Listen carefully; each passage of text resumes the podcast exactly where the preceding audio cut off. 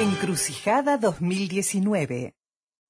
Bien, ustedes saben, señoras y señores, que estamos desarrollando un microciclo eh, en nuestra sección Encrucijada 2019 a propósito de cómo será la seguridad pública en los próximos años, los próximos cinco, quizás los próximos diez años, mirando desde la larga y, e importante experiencia obtenida durante los últimos 15 años de gestión en la era progresista hacia las transformaciones que son necesarias para adelante para enfrentar uno de los problemas que genera más preocupación entre la gente. Anoche estuvimos con Álvaro Garcé, hoy vamos a charlar con el sociólogo Gustavo Leal y la semana entrante vamos a estar con el referente en, en la materia del Partido Colorado, para completar los tres partidos principales en, la materia y tener una perspectiva general. Así que recibimos de vuelta a nuestro amigo Gustavo Leal. Buenas noches, Gustavo, ¿cómo va? Bienvenido. Hola, muy buenas noches, ¿cómo están? Bien, gracias por recibirnos, Gustavo, nuevamente. Bueno, este, gracias a ustedes por la sí, la consigna es mirar un poco para adelante. Hoy te leía en búsqueda, Gustavo, y vos eh, reconoces la necesidad de, de transformaciones hacia adelante, ¿no? ¿En qué estás pensando? A ver, en primer lugar, ¿cuál es el punto de partida? El punto de partida es, eh, si lo miramos en el 2019, es que se han hecho una serie de transformaciones muy importantes en los últimos años, en particular una profesionalización bastante fuerte de la Policía Nacional. este, esa profesionalización tiene que ver o tiene distintas facetas, algunas relacionadas a la mejora de la situación laboral este, de los policías eh, desde el punto de vista del salario, un cambio en la formación, un cambio en los equipamientos, cambio en los sistemas tecnológicos que tiene la policía, cambio en la forma de despliegue que ha tenido la Policía Nacional, reestructuras organizativas que han mejorado y optimizado este, el funcionamiento. Entonces, eh, una, un nuevo, una nueva oficialidad eh, policial con un promedio de unos 35 40 años con un nivel de formación sustantivamente mayor al que tenían antes eh, con capacitación desarrollada también en, el exterior y con personas que han venido a asesorar al Ministerio del Interior en todo este proceso. Quiere decir de que ahí hay, este, digamos, una, una, un punto de apoyo que creo que es importante, que es un esfuerzo sistemático que ha habido en torno a mejorar la profesionalización, incorporar tecnología eh, y tener una policía más capacitada eh, y mejor entrenada. Desde el punto de vista de este, la situación general de la violencia en el Uruguay, hemos asistido, sobre todo en los últimos años, eh, a un, un pico de este, situaciones criminales que realmente han eh, preocupado y que creo que siguen preocupando a la población con razón. Por lo tanto, me parece que frente a esa nueva realidad lo que hay que hacer es hacer un conjunto de ajustes, de cambios y de profundizaciones en alguna de las políticas, particularmente en tres áreas. Una que tiene que ver con el policiamiento, este, es decir, todas aquellas estrategias relacionadas a el mejor despliegue y la mayor eficacia y eficiencia de la policía. Otro conjunto de, acciones que tienen que ver con eh, el abordaje integral a algunas situaciones vinculadas a las cárceles, tanto puertas adentro de las cárceles como puertas afuera de las cárceles, eh, en concreto con las familias y también con los liberados. Eh, que son un número muy importante, alrededor de 6.000 liberados anuales hay en las cárceles uruguayas. Y hay un tercer componente que tiene que ver con intervenciones integrales del conjunto del Estado y de las organizaciones de la sociedad civil. Eh, y me refiero particularmente a, intervenciones integrales en algunos barrios y en algunas zonas donde hay un proceso de exclusión persistente por un lado y por otro lado eh, una digamos instalación de procesos eh, de grupos mafiosos que eh, han tenido interés o han intentado tener un, un espacio de control territorial sobre algunos lugares que no lo han podido hacer, como fue, por ejemplo, en los Palomares, pero que implica la necesidad de tener intervenciones permanentes en esos lugares. Sí. Sí, obviamente eh, es una realidad tremendamente dinámica y que se mueve muy rápido, por otro lado, ¿no? Es así. Este, aquello, aquello del Uruguay apacible, ¿no? Que, que, tuvimos durante décadas, de repente no parece ser el, el signo de este tiempo, sin lugar a dudas. La pregunta es, los dispositivos que están ahora en implementación y los que podrían llegar a desarrollarse a punto de partida de todo lo, lo, desarrollado, ¿están en condiciones de enfrentar esos desafíos que vos mencionabas? Por ejemplo, las cuestiones carcelarias. Pongo un ejemplo nomás. todo el mundo, o casi todo el mundo, coincide en que hay que hacer cárceles más chicas. Y acá la, la, la gran inversión que hicimos fue una cárcel grandísima, de vuelta. Eh, ¿no, ¿No parece una contradicción en definitiva, Gustavo? Bueno, pero vayamos por partes. Sí, este, vayamos, vayamos, por partes. Sí. Eh, para no, por lo menos para seguir como el hilo de la... Ahora vamos al tema de las cárceles, pero en el primer componente, que era el tema del policiamiento, el segundo, el de las cárceles, el tercero, de las cuestiones integrales. Como grandes componentes, hay otros, pero digo para poderlo comunicar en forma más o menos clara. Claro.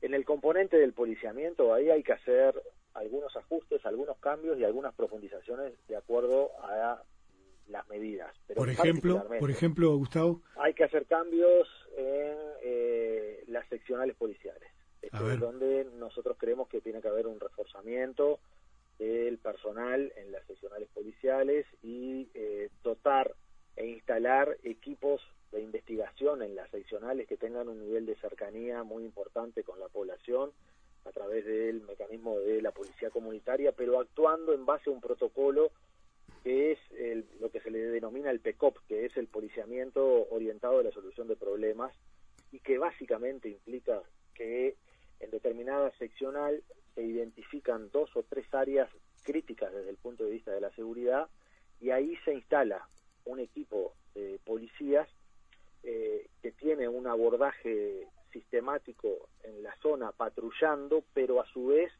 desarrollando vínculos significativos con la comunidad entrevistando a los vecinos, entrevistando a los comerciantes, teniendo reuniones este, importantes de eh, análisis de información sobre lo que sucede en el lugar y a partir de ahí, al, cabo de un par de meses de intervención, tener un diagnóstico que permita intervenciones contundentes desde el punto de vista policial, pero programadas en base a la inteligencia. Claro.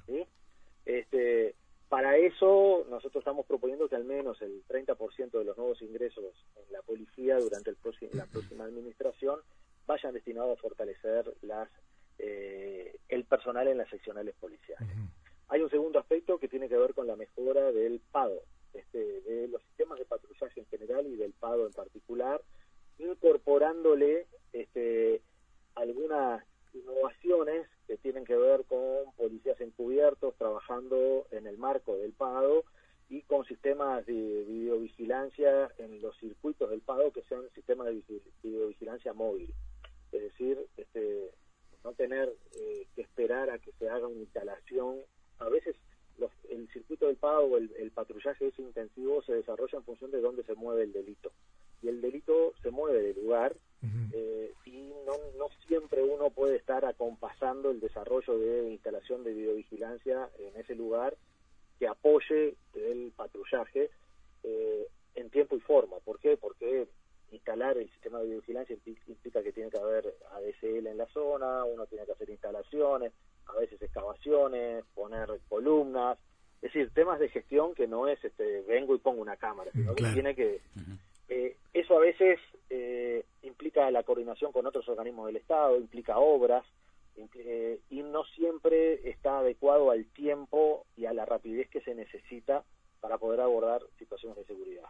Entonces nosotros vamos a instalar un sistema móvil de cámaras que uno lo pueda poner este, y que ya al, otro día de, que se decida un patrullaje en determinada zona, uno tenga ese apoyo. El, apoyo ese junto con el apoyo de los policías encubiertos es un sistema que mejora significativamente la, el sistema de patrullaje. Claro, y además aporta una especie de factor sorpresa, ¿no? Porque no nadie puede saber dónde dónde va a ser instalado en definitiva. Exactamente, y son cámaras que se pueden sacar y poner o se pueden o después si, si resulta que ese lugar es un lugar que necesita sistema de vigilancia permanente, este, bueno, se podrán ir haciendo las obras, pero mientras tanto ya tener el recurso, ¿se entiende? Sí, sí. Este, o sea que vos planteas volver a la comisaría de alguna manera. No, no, no, volver a la comisaría no, no. A ver. Eh, es fortalecer las seccionales policiales con otra dinámica. A ver. Volver a las comisarías no, en el sentido viejo de como propone el Partido Nacional, que es una especie de eh, eh, empresa de demolición, porque no le sirve absolutamente nada de lo que se ha hecho, quieren derogar todo este, es lo que escribieron al menos, no sé lo que están diciendo ahora. Este, ahora te una pregunta al respecto. Todo. Este, las comisarías antes concentraban el patrullaje, eh, concentraban el despliegue del patrullaje, pero lo concentraban entre otras cosas porque no había tecnología, porque hace 15 años había fax en las, en, las comisarías eh, y anotaban las denuncias en un cuaderno. Esa es la realidad. Entonces, con los sistemas tecnológicos que hay hoy, eso permite tener mapas georreferenciados de los delitos y permite tener un sistema centralizado de despliegue del patrullaje en base a la información en tiempo real. Por lo tanto, esa seccional que tenía los, los, patrulleros en la puerta y que el comisario a su leal saber y entender en función de la, experiencia que tenía desplegaba el patrullaje, no corre. No corre porque los tiempos cambiaron, porque eso como querer, y lo he dicho en algún momento, volver a club en la era de Netflix. En la era de Netflix, ¿sí? Este, eh, porque no vamos a volver a la comisaría de antes donde se anotaba con un cuaderno, este, en un cuaderno las denuncias. ¿eh? Eh, o las comisarías de antes donde se investigaban los delitos en forma parcial. Había una, un área de homicidios, un área de automotores, este, y no había una dirección de investigaciones como tenemos hoy que nuclea todas las direcciones nacionales dirección que el Partido Nacional quiere eliminar también eh, y quieren derogar. Entonces, eh, desde el punto de vista de las seccionales, el, abordaje es ese, es un abordaje moderno que implica una eh, renovación y una innovación de una institución con de una institución y de, y de un sistema como son las comisarías que tiene que seguir permanente como la puerta de entrada y la cara pública de la policía en los barrios pero eh, ayornado. Claro, organizado de otra manera. Exactamente, no es el viejo almacén donde te vendían el querosén este, y, el, y en papel astraza sí, sí, todo junto, claro. este, sino un modelo de atención distinto, diferente. ¿Tú entendés que hay, había antes eh, um, compartimentos más bien estancos? Porque yo recuerdo, por ejemplo, en la, vieja jefatura de policía estaba eh, la clásica eh, división homicidios, hurtos y rapiñas, como tú decías bien, automotores, delitos informáticos, departamento de vigilancia, pero eh, mucho nombre, pero me parece que no había una conexión. Sí, sí, sí, sí, totalmente. Este, totalmente, eso es así, es absolutamente cierto. Entonces, ahora lo que hay es una dinámica diferente. Este, es una dinámica diferente y bueno, y hay que tratar de tener una respuesta ayornada eh, a la a la policía eh, teniendo en cuenta que las seccionales son obviamente un, un punto de apoyo importante, pero con, con, modernidad. Claro. Ese era el factor policiamiento y de alguna manera organización del trabajo. policiamiento también hay otro componente que tiene que ver con la, con la videovigilancia. Por, ejemplo, planteamos la mejora, la ampliación de los sistemas de videovigilancia, este, particularmente eh, ampliando la cantidad de cámaras, ¿sí? ampliando la cantidad de cámaras, este, ampliando el tipo de tecnología eh, que hay ahora, este, sobre todo con cámaras de reconocimiento facial que se incorporen al sistema de videovigilancia pública. Eso te iba a plantear, Gustavo, porque he leído en, en periódicos de otras, de otras partes del mundo que han tenido dificultades con esos sistemas, en el sentido de las garantías para las personas, ¿no? ¿Cuál es la experiencia que se, ha, que se ha recogido acá, especialmente en el área del deporte, no?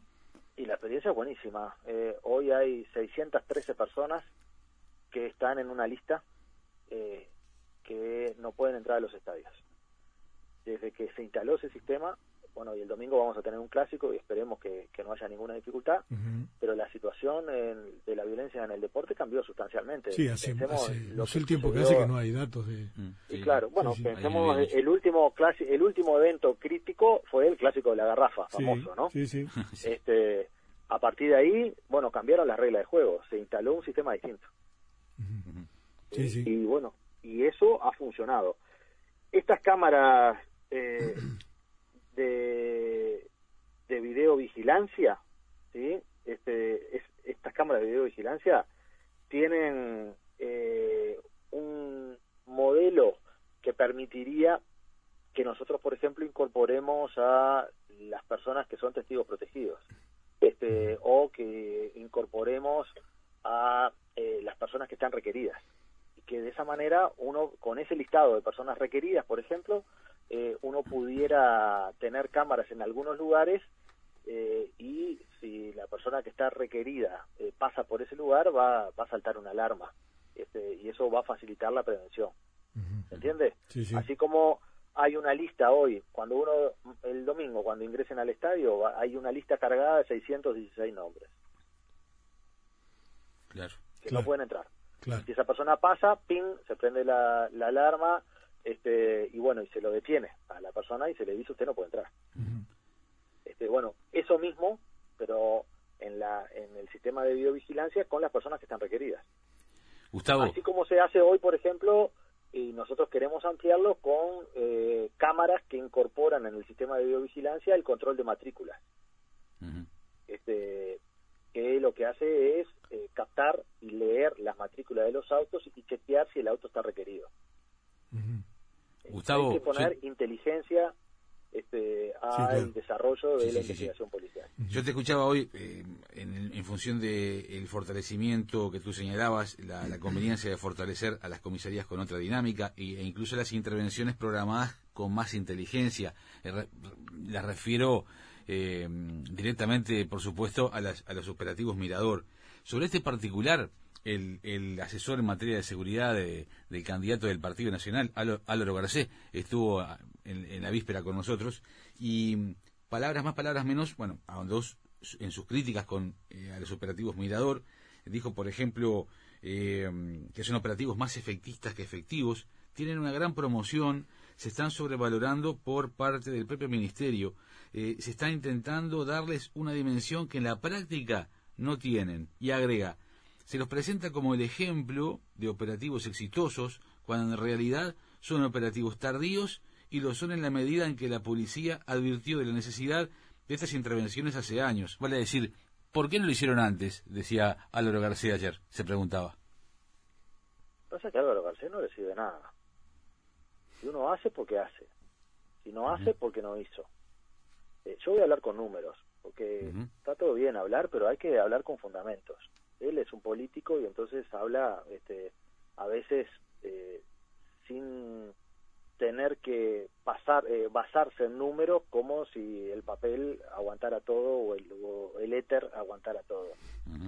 Operativos Mirador, 29 intervenciones desde el año 2017, 616 allanamientos, 303 personas detenidas, en esos allanamientos.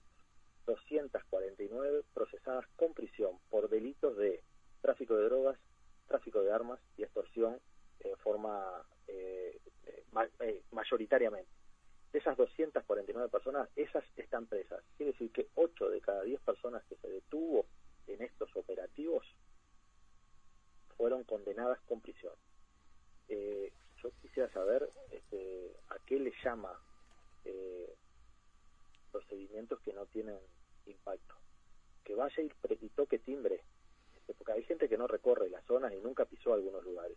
Que vaya y toque timbre en el edificio Iberia, el que está frente a la Española, donde vivía, eh, vive una cantidad de personas este, donde se le había instalado un, una narcotraficante y eh, instaló el, digamos, generó una situación de violencia enorme en ese edificio. Calle Palomar. A esas personas, no, no, no, frente, frente a la Española. El edificio Iberia frente a la Española. este, pregúntenle a las personas que viven ahí, o llamen o toquen el timbre a ver si no les cambió la vida. Pregúntenle a las personas que vivían en el edificio Quevedo. eh, o los que vivían en el barrio Talca, o los que vivían en la unidad Misiones, a ver si no cambió. Sí. Entonces, O acá en la Ciudad Vieja también, ¿no? Que ha habido, ha habido Sí, o en la Ciudad Vieja. Sí. Hay que ser serios. Eh, él no es serio diciendo eso, ni él se lo cree. Tú señalabas a veces que la, eh, la, la- oposición no vive en esos barrios, ¿no? Lo que yo digo es de que no conocen y... eh, a ver, hay, la oposición está abrazada al mal humor.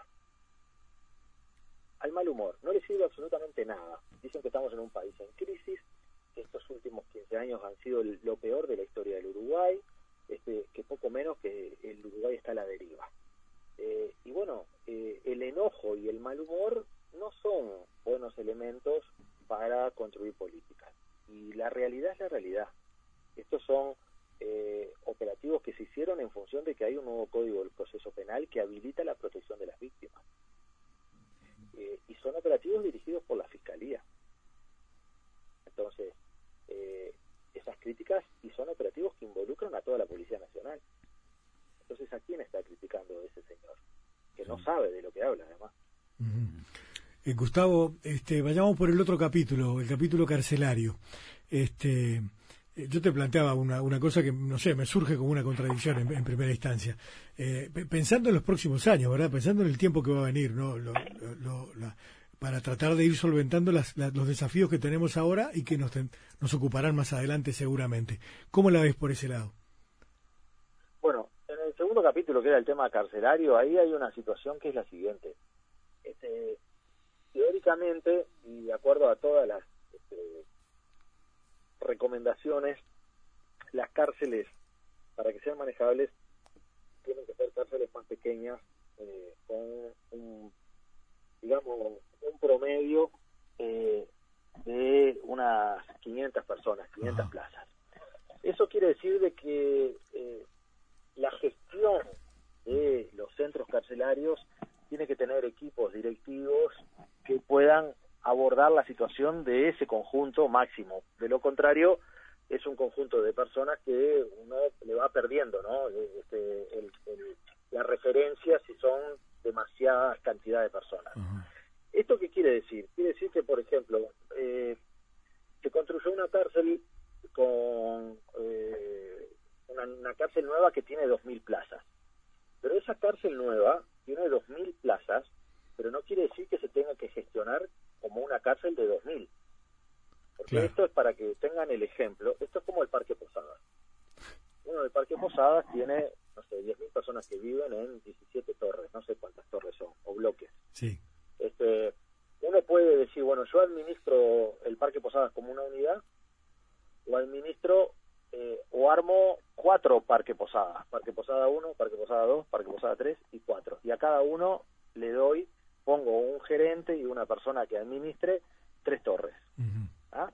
¿Qué es lo que tenemos que hacer ahora nosotros que hemos este, abordado la posibilidad de, de- de ir progresivamente elim- eliminando el hacinamiento, que era la crítica central que hacía Naciones Unidas al sistema eh, carcelario? sí, claro. Bueno, lo que hay que hacer es, por ejemplo, en el CONCAR, que es un lugar que tiene 3.000 presos, hay que subdividirlo. Y eso es totalmente posible, porque el CONCAR tiene una estructura de módulos, que son como pequeños edificios, el módulo Sí. 1, el 2, el 3, el 4.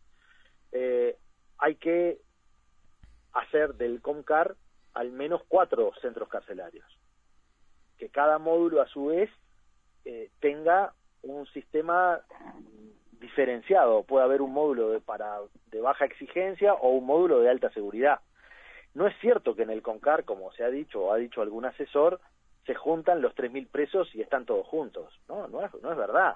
Eso es como decir eh, que en, en el Parque Posada, por ejemplo, Sí, están viven- todos juntos. todos no, juntos, no. claro. Ca- cada uno vive en, en un módulo y los módulos no tienen conexión entre sí. Entonces, ahí lo que hay que hacer es tener una gestión mucho más personalizada. Y la cárcel esta grande, la nueva, se hizo de esa manera porque como fue a través de este Sí. sistema de las PPP, Sí, eh, y es un sistema que uno lo va pagando con el tiempo, eh, porque implicaba una inversión muy grande, evidentemente para que cerrara desde el punto de vista económico la ecuación tenía que tener por lo menos esas 2.000 plazas. pero uno perfectamente puede subdividir la gestión del edificio. Acá no hay que confundir el edificio con la gestión del edificio. No sé si es claro el, el concepto. Sí, entiendo. Este, entonces creo que tenemos que ir a ese modelo y tener en el sistema carcelario un abordaje muy fuerte de eh, el día después de la salida. Eso te iba a Es decir, ahí hay que incorporar un trabajo mucho más potente, eh, dirigido con programas fuertes. El MIDE se tiene que involucrar de una manera. O sea, el patronato ya no alcanza como, como institucionalidad. El patronato ya no alcanza como institucionalidad para esto, ¿verdad? Bueno, el patronato se convirtió ahora en la Dirección Nacional del Liberado.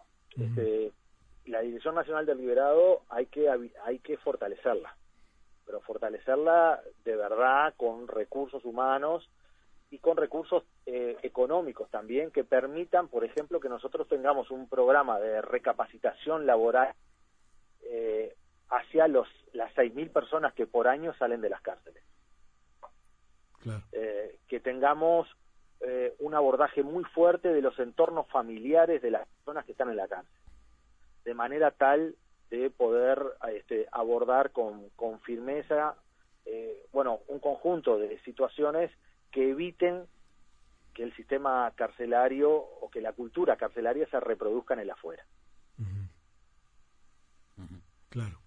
Bien, y, el otro era este el tema de las intervenciones que son necesarias con la sociedad civil y con el, otras partes del Estado, ¿no?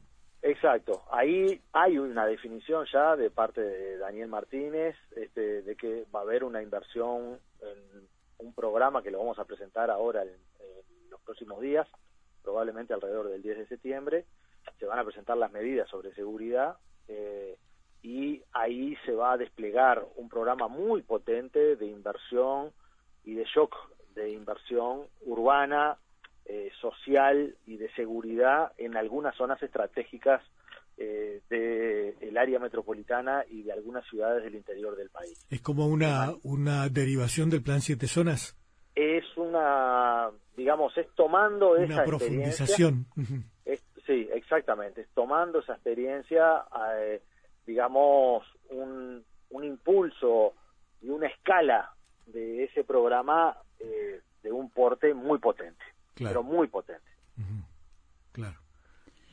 Habías hecho una, una apreciación hace unas horas o unos días eh, en relación a, nuevas ofertas eh, político-partidarias que lógicamente existen y, la, democracia en definitiva la celebra, pero también lógicamente con nuevas alternativas también ofrecidas en materia de seguridad. Y tú haces un distingo entre la aparición de ciertas propuestas de mano dura que terminan siendo de mano bruta. ¿Cómo es esto? Eh, sí, porque la, las propuestas este, que se han planteado, sobre todo, por ejemplo, las que están relacionadas con el plebiscito de mano dura, eh, son propuestas que terminan en la práctica eh, siendo mano ciega y mano bruta. Esa es la verdad. Eh, el, por ejemplo, plantear que los militares tienen que patrullar las calles implica, en primer lugar, desconocer la especificidad de lo que hacen los militares y no reconocer no, reconocer la, la, especificidad que tiene la policía. Claro. Este, implicaría además que la, la, un modelo de intervención a, digamos, a lo que se mueva. Este, es decir, la policía eh, tiene la capacidad y la el expertise de la investigación policial que permite un discernimiento y el patrullaje por el patrullaje así por poner militares este, no va a solucionar nada. Esto es como si en el estadio nosotros no hubiéramos incorporado inteligencia, tecnología eh, y método eh, y solamente hubiéramos dicho lo que hay que hacer para evitar los problemas en el estadio es poner más policías. No, nosotros hicimos otra cosa. Nosotros dijimos, bueno, acá hay que tener un diseño distinto de cómo se ingresan a los estadios, hay que tener un sistema de tecnología en los estadios, hay que tener un sistema de registro facial, eh, hay que tener un sistema de penalidades, es decir, una propuesta integral y obviamente tener precauciones desde el punto de vista de eh, el, patrullaje en los entornos del estadio y los días de partidos críticos tener en cuenta de que hay que tener este, un despliegue especial. Pero la clave del éxito está en la inteligencia puesta, en la tecnología, en la capacidad de prevenir, de disuadir, de tener una base de datos, como acabo de decir, de 616 personas que están inhabilitadas, a ver quiénes son, dónde viven, cómo se llaman, qué cédula tienen. Este, eso es trabajo de acumulación de inteligencia. Eh, no se hace, eh, digamos, eso no se suple diciendo, bueno, no, eliminemos todo eso y pongamos solo policías. No, este, no va a funcionar.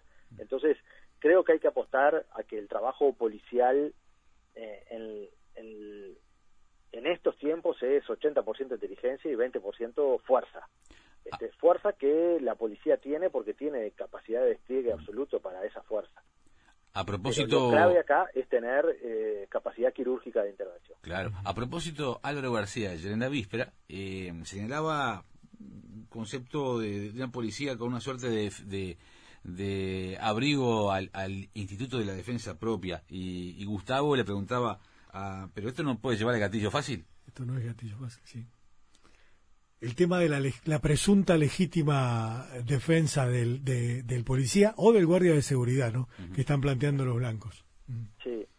Bueno, lo que pasa es que no sé cómo lo explicó Garcés, pero este eso es en realidad una lo que ellos quieren hacer es dar una señal de respaldo que en realidad no termina siendo respaldo de nada ya se lo ha explicado incluso este, Ojeda, el, abogado que eh, representa en este momento a Sanguinetti en la fórmula de Talvi, eh, y que es el asesor, este, es uno de los asesores en los temas de seguridad por Sanguinetti, pero en, el equipo de Talvi. Y que esa presunta legítima defensa, si uno eh, acciona el arma, no va a evitar de que tenga que ir a declarar y que la persona tenga que, este, bueno, dar cuenta de por qué disparó en determinadas circunstancias. Y en realidad, el policía, eh, en realidad la ley ya ampara eso, porque todos somos inocentes hasta que se demuestre lo contrario. En primer lugar, y si está actuando el policía en el marco de un procedimiento penal, más aún todavía. Entonces, la presunta legítima defensa es un saludo a la bandera, este, pero en la práctica no cambia absolutamente nada. Claro, ellos argumentan que teóricamente le da más respaldo, como, como el respaldo de la ley, al, al, a la gente de la, de, del Estado. No, es falso, es falso eso. Eso es falso. Eso es falso porque no va a evitar este, que el policía tenga que ir a declarar, no va a evitar que le tomen un acta, no va a evitar que lo desarmen, no va a evitar que se le haga una pericia al arma, este, eh, no va a e-, evitar que se indaguen a testigos. ¿no? No lo va a evitar porque la ley funciona igual para todos. Eh, lo único que es una señal que cuando llegue a, declarar hay como un refuerzo en la en la reacción de que eh, se presume de que esta persona es inocente. Bueno, sí, se presume y, y, antes también se presumía que era inocente. Es decir, que no le cambia nada. Y si la persona comete un error, utilizando el arma, este, no hay presunta legítima defensa que valga. Es decir, que eso es un saludo a la bandera. claro.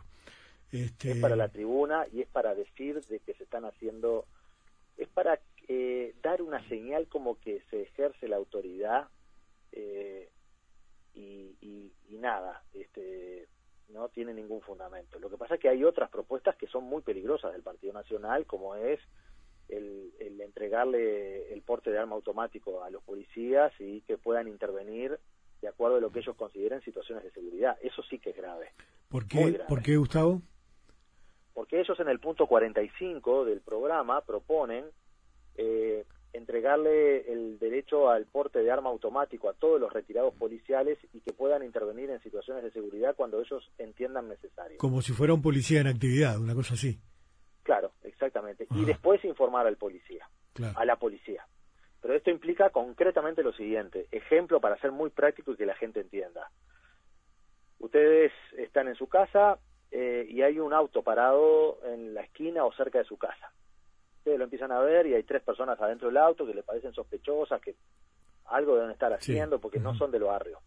Eh, opción una, en el marco de la propuesta que hace el gobierno y que, wow, y en realidad de la propuesta que nosotros hacemos como Frente Amplio es, señor ciudadano, usted llame al 911, este, reporte la situación y un patrullero irá y eh, abordará a los individuos que están en el auto, le pedirá que se identifiquen, eh, chequearán con las tablets cuál es la identidad que ellos dicen tener y cuál es la identidad que se registra en el sistema, se verá si tienen antecedentes o están requeridos, se les solicitará que salgan del auto porque se va a revisar el auto para ver si hay armas o hay algún otro tipo de cosas, este, y en función de lo que se encuentre, podrán seguir en el lugar explicando qué es lo que estaban haciendo ahí, este, capaz que estaban esperando a alguien, simplemente, este, o si estaban en una actitud sospechosa y se le encuentra armas, capaz que estaban preparando la comisión de un delito y serán detenidos. Se le informará al fiscal de la situación y esas personas tendrán que ir a declarar. Eh, opción Partido Nacional es que en ese eh, en esa casa eh, o al lado hay un retirado policial este, y él antes de llamar a la policía interviene él interviene él eh, en el marco de la ley de procedimiento policial, no, negativo, porque la ley de procedimiento policial no existe para los retirados. ¿En el marco de qué? Del libre albedrío. ¿Cuál libre albedrío? 17.200 libres albedrío de acuerdo a los 17.200 retirados que hay. Algunos que se retiraron y que hoy tienen 30 años de retiro o 25 años de retiro. Hay algunos este, que, repito, eh, se retiraron cuando en las seccionales había máquinas de escribir. Sí, claro, claro, claro. Máquinas de escribir. Sí, sí. Este, eh, y van a intervenir haciendo algo que no se sabe bien qué es, porque en ese caso eh, le pedirían que se identifique, le, es una situación sí, claro, medio... Eh, que eh, habilita la absoluta discrecionalidad de un escenario de violencia inaudito. Es una irresponsabilidad absoluta eso. Sí. Gustavo, eh, ¿viste la propuesta de Cabildo Abierto de los Serenos? ¿Qué te pareció eso? El serenazgo, ¿no? Sí, serenazgo. Mire, eh. Hay un problema de desarrollo gramatical de esa propuesta, porque ¿qué es un sereno? Un sereno es una persona que trabaja en un turno nocturno cuidando una propiedad, un bien, Exactamente. Este, algo así, ¿no? Exactamente, correctamente. Y bueno, ¿y cuál es la propiedad que proponen que custodien policías retirados y militares retirados. ¿Cuál es la propiedad? ¿Tú decís cuál es el valor agregado de que eso sea posible? No, no. ¿A, qué lugar físico se refieren? Claro. claro, ¿a qué lugar físico? ¿Qué, propiedad privada. ¿El serenazgo de qué? El serena... No, ellos no están proponiendo el serenazgo, están proponiendo el patrullaje de civiles armados. Ajá. Digámosle la cosa como son. Ah, ah, Porque ellos lo que proponen es que esos esas personas patrullen calles. Cuiden el barrio. eso se inspira en un modelo que tenía Franco, mm. que se eliminaron los, los serenos. El, en la España antigua, el serenazgo eran las personas que eh, controlaban este, la ciudad de noche y tenían dos funciones. Una que era prender este, los faroles los faroles. Sí. Estamos hablando de hace muchos años, ¿no? Sí, claro, eh, Y en segundo lugar, era tener una especie de custodia este, y que eran vecinos que los contrataba la ciudad eh, y que de alguna manera le prestaban asistencia eh, en tanto vecinos a el, el sheriff o el jefe de policía este, o el comisario. ¿sí? eh, es un modelo antiguo que se dejó absolutamente. sí, sí, y qué delicado, porque es de corte fascista directamente. Bueno, eh, lo que pasa es que el patrullaje de civiles armados, lo que hay que decir que ellos están proponiendo el patrullaje en las calles de civiles armados. Y justicia por una propia. Que van a hacer rondas. Sí, claro. Eh, entonces usted, es como van a hacer rondas como se intentó hacer en Toledo, por ejemplo, hace un tiempo cuando hubo alguna situación media Sí, me acuerdo. Claro, uno dice a los vecinos, lo disuade a los vecinos de no, no hagan justicia por mano propia, que tener prudencia y actuar de, la mejor forma, este, del lado de la ley, conforme a, a las normas, ¿no? Aquí lo, lo importante a tener en cuenta es que si uno quiere, si nosotros queremos construir una estrategia de seguridad que se consolide, tenemos que confiar en lo público. y no puede haber atajos posibles. Eh, esta idea del serenazgo, que no es otra cosa que el patrullaje de civiles y de, militares retirados en las calles armados. No, eso es el, eso es, el Far West. Este... Es no bueno, pero es el mismo Far West que propone el Partido Nacional con los mil, 17.200 retirados policiales, que ya no es que van a ser serenazgo de noche, van a estar todo el día actuando eh, y que mañana eh, presencian en una cancha deportiva este, que una hinchada eh, están viendo un partido de básquetbol y uno es de Aguada y el otro es de Atenas, este, y resulta de que hay un, epíteto que se cruza, como suele suceder, eh, y bueno, si el retirado considera que hay una situación de emergencia de seguridad, capaz que interviene. Es decir, eh, no hay seguridad posible si no se confía en lo público y no se fortalecen las instituciones. Sí, claro. Bien, Gustavo, bueno, te agradecemos mucho por este rato esta noche por la charla y por la información. Si te parece, seguimos como siempre en contacto, ¿sí? Cómo no. Muy buenas noches y muchas gracias. Muchas gracias. a ti por todo. Eh, Gustavo Leal, eh, director de convivencia del Ministerio del Interior, pero también él, la figura referente en temas de seguridad pública del, de la fórmula Frente Amplista, este, Daniel Martínez y su compañera Graciela eh, Villar, efectivamente.